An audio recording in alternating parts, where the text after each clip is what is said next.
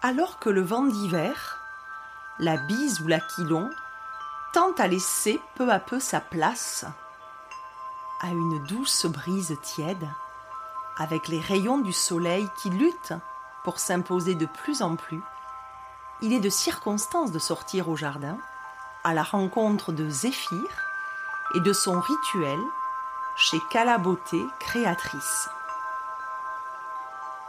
Mais qui est Zéphyr, que l'on voit sous les traits d'un jeune homme ailé, le front couronné de violettes odorantes, aux effluves capiteux et sucrées, mêlées à de tendres primes verts, annonciatrices du printemps.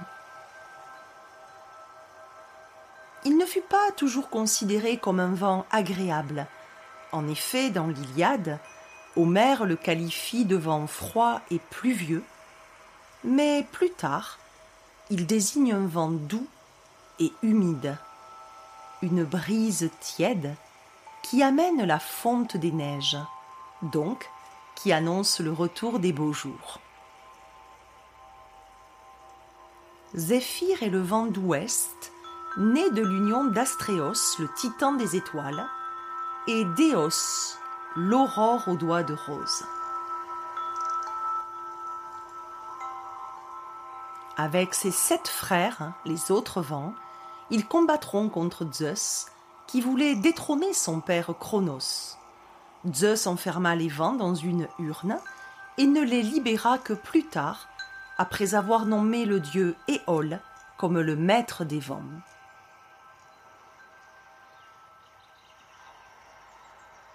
Les vents, anémoi en grec, se répartissent le monde sous le contrôle d'Éole. Au nord, Borée souffle le froid, quand Notos survole le sud. Euros règne sur l'est et Zéphyr sur l'ouest.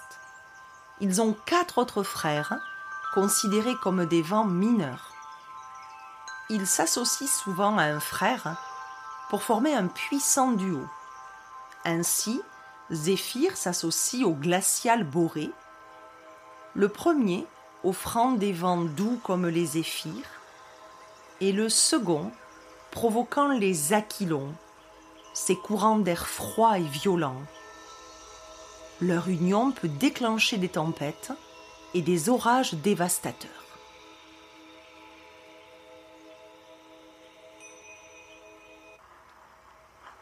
On dit que Zéphyr s'est adouci au contact de Chloris, la divine nymphe verdoyante, appelée Flora chez les Romains.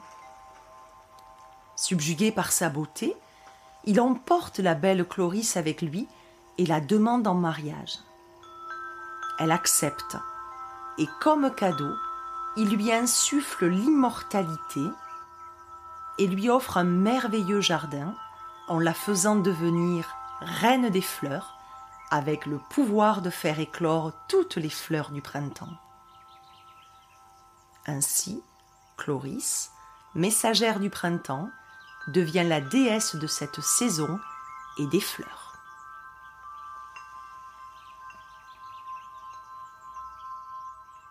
Dans une belle complémentarité amoureuse, Chloris fait éclore les fleurs dont Zéphyr a dispersé les graines par son souffle. L'étymologie grecque de Zéphyr porte en germe la vie. Il est donc naturel que des fleurs printanières ornent son front et qu'il tienne dans ses mains une corbeille remplie de fleurs aux couleurs éclatantes. Ce souffle des vents tièdes et agréables, propice aux navigations, est appelé en latin favonius, celui qui favorise. Les marins de l'Antiquité, pour s'attirer les bonnes faveurs de ce vent, lui sacrifiaient, avant leur départ, une brebis blanche. On disait que les auras étaient les filles de Zéphyr.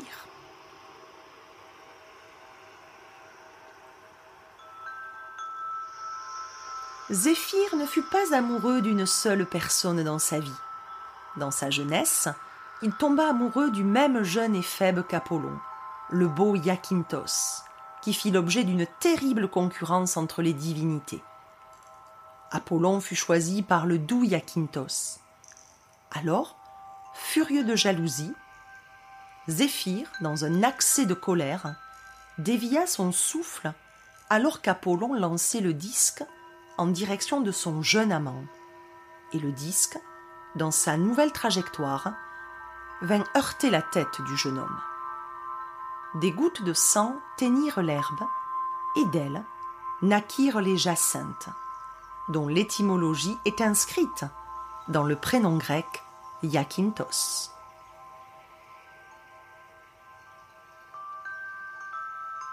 Pour se consoler de cette tragédie, dont il fut le propre auteur, il se retira dans la demeure de son frère Boré, où il goûta à l'amour de la messagère des dieux, Iris, incarnant de son écharpe irisée l'arc-en-ciel chez les anciens.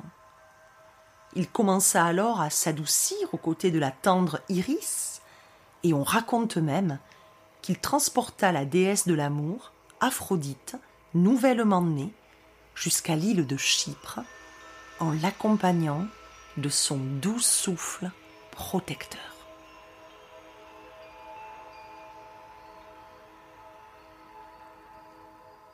Avec Chloris, Zéphyr eut pour fils Carpos, qui règne sur les fruits gorgés de sucre en été.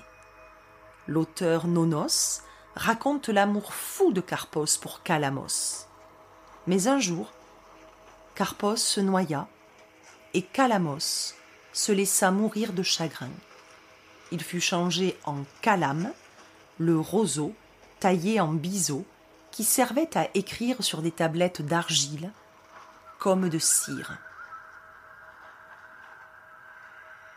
Après s'être montré dans toute sa vulnérabilité comme dans sa force, honorons Zéphyr par les mots poétiques d'Emma de Cala beauté créatrice. Souffle de l'ouest, murmure entre ciel et terre. De mes ailes, vient la direction des rivières. Vent céleste, air, je fais danser l'univers.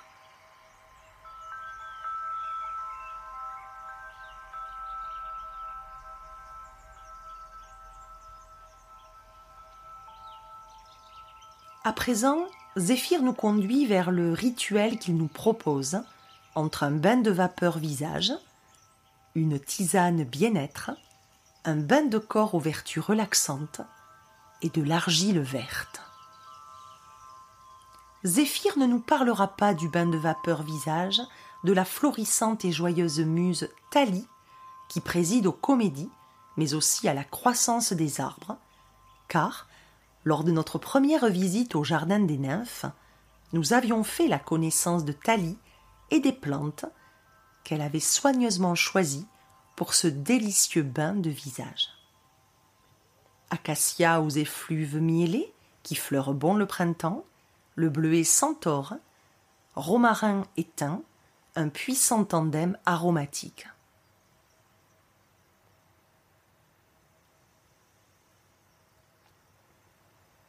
De même, Zéphyr nous enseigne qu'il a utilisé la reine des prés dans la tisane bien-être, plante que nous avions eu l'occasion de rencontrer lors du rituel d'Hécate en janvier dernier, tout comme le frêne dans le bain de corps.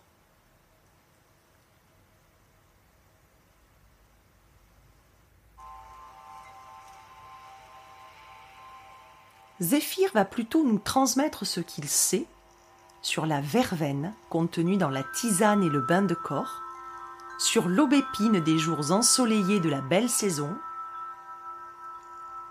mais aussi sur la mystique lavande, et il nous parlera également du lumineux millepertuis, sans oublier la dédicace à l'argile que le calame caresse lorsqu'il dépose quelques mots.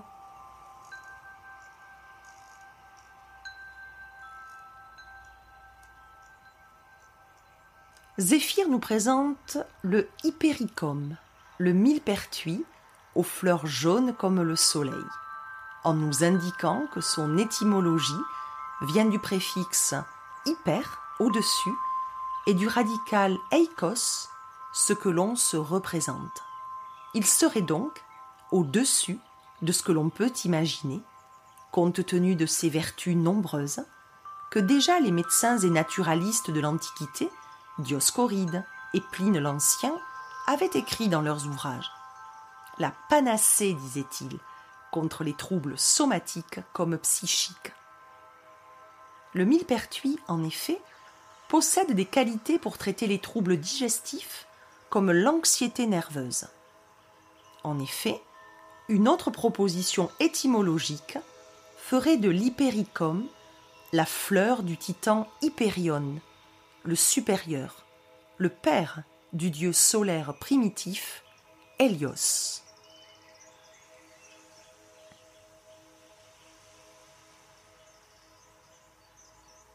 Nous nous dirigeons à présent sous la houlette de Zéphyr, dans l'espace où la verveine se déploie, nous annonçant le printemps par son parfum vert et citronné.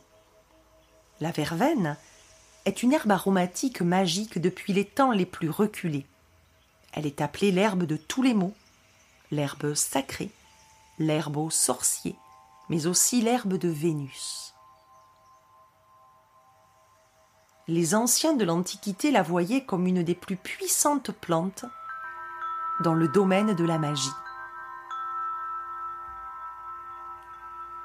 Ils s'en servaient pour balayer les autels de Jupiter et pour frapper les textes de loi ainsi que les contrats, pour bien les laver et les purifier, en quelque sorte, de la marque temporelle des hommes, et pour montrer que les dieux veillaient aussi à leur bonne application. Les druides, après l'avoir récolté selon un rituel mystérieux, en lavaient, avec son infusion, leurs autels avant les sacrifices.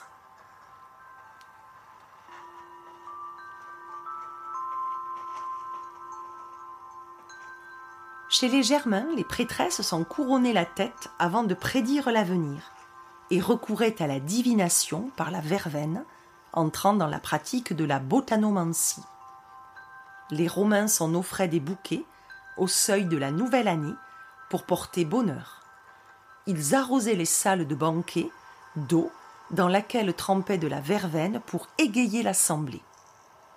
Un pouvoir magique et instantané. La verveine, fraîche et pétillante, est aussi une plante de l'amour, dédiée à Vénus. La verveine passait pour animer la flamme. Et les magiciennes sorcières de l'Antiquité, les pharmacotriailles, puisqu'en grec c'est le même mot, étaient souvent appelées pour raviver l'amour, ou pour maudire celui ou celle qui n'avait pas été fidèle, par leurs incantations, souvent épaulées par la grande déesse Hécate.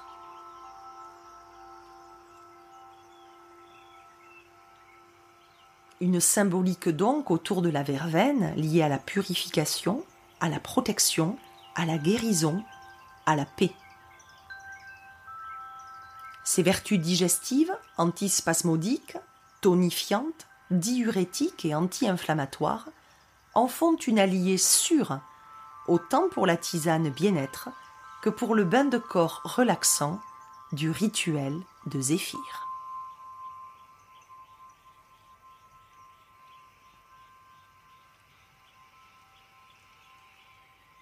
Associé à l'aubépine qui est un végétal favori chez les Grecs et les Romains, pour privilégier les cultes de divinité, symbolisant la fertilité, l'union, le mariage. En effet, dès l'Antiquité, l'aubépine, albaspina en latin, signifiant l'épine blanche, et dont le nom générique grec se traduit par force et vigueur, est reliée à la confection dans son bois d'arcs, de couteaux, et donc à une forme de solidité pérenne. La mystérieuse aubépine est associée dans l'Antiquité à la protection contre le mauvais sort. En Grèce, la porte de la chambre nuptiale était ornée d'une branche d'aubépine en guise de porte-bonheur, et chaque convive en apportait une branche pour l'offrir au futur marié. Les Romains gardent cette tradition, car le marié agitait un rameau d'aubépine en conduisant la mariée vers la chambre conjugale. En Irlande, l'aubépine est tressée en guirlande pour orner les maisons lors de la fête de Beltane. On dit que c'est le refuge des fées.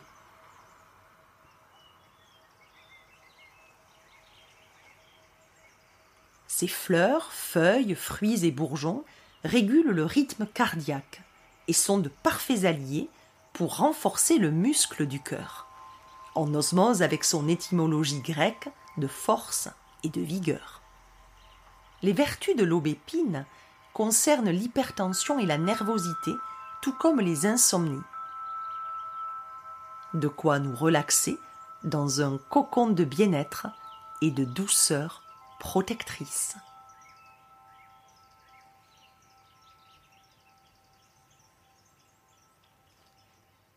Et c'est ainsi que nous glissons vers les allées de lavande, de son étymologie lavaré, se laver, qui dans l'Antiquité était une plante jugée précieuse, coronale et mystique, avec son aspect purifiant, odorant et aux vertus apaisantes, que déjà Théophraste, dans son Histoire des plantes, souligne comme plante du bien-être.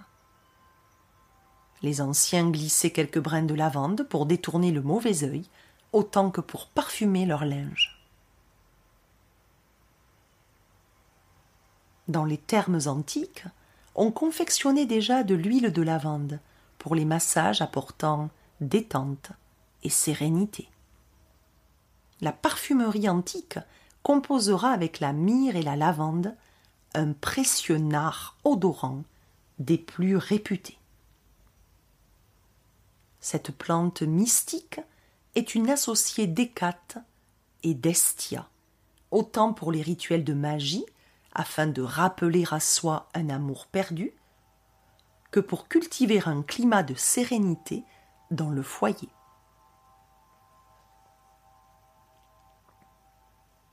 on lui prêtait des vertus apaisantes qu'elle possède toujours en cas d'anxiété, de migraine et de nervosité accrue. On en plaçait souvent dans la chambre des futures mamans.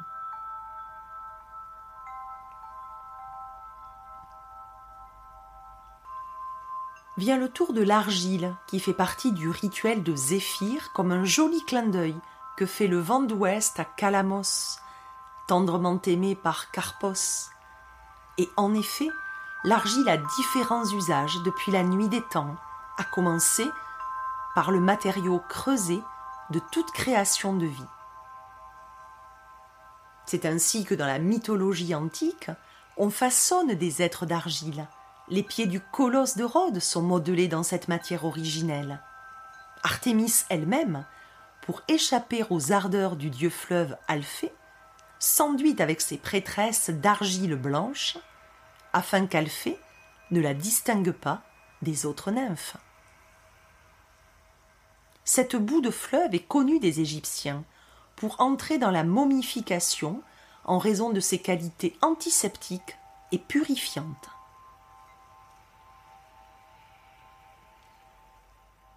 Les anciens en Grèce comme à Rome utilisent avidement ce matériau pour réaliser des poteries, des tablettes d'écriture, des briques pour la construction, et l'argile fait partie intégrante de leur pharmacopée.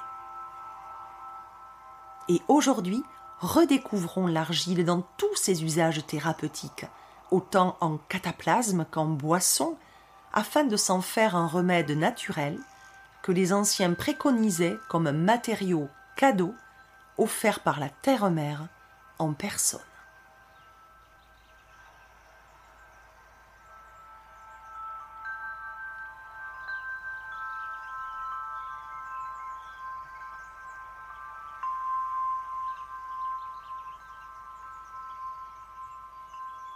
C'est ainsi que nous achevons notre promenade relaxante et aromatique en compagnie du souffle tiède de Zéphyr.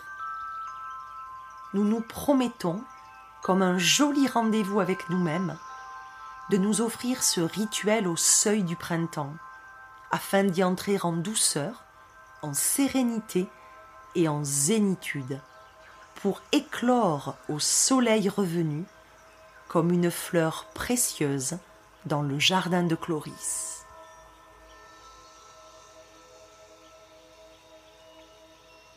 Nous nous quittons avec un extrait de la deuxième géorgique du poète latin Virgile, Ode au doux vent d'ouest et hymne au printemps qui revient.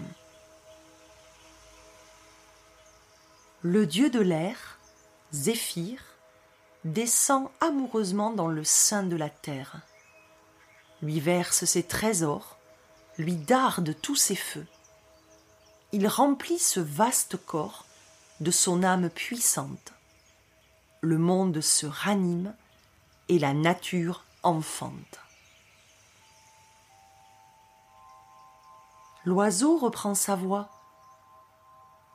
Les zéphyrs de retour attiédissent les airs. Un suc heureux nourrit l'herbe tendre des plaines, aux rayons doux encore du soleil printanier.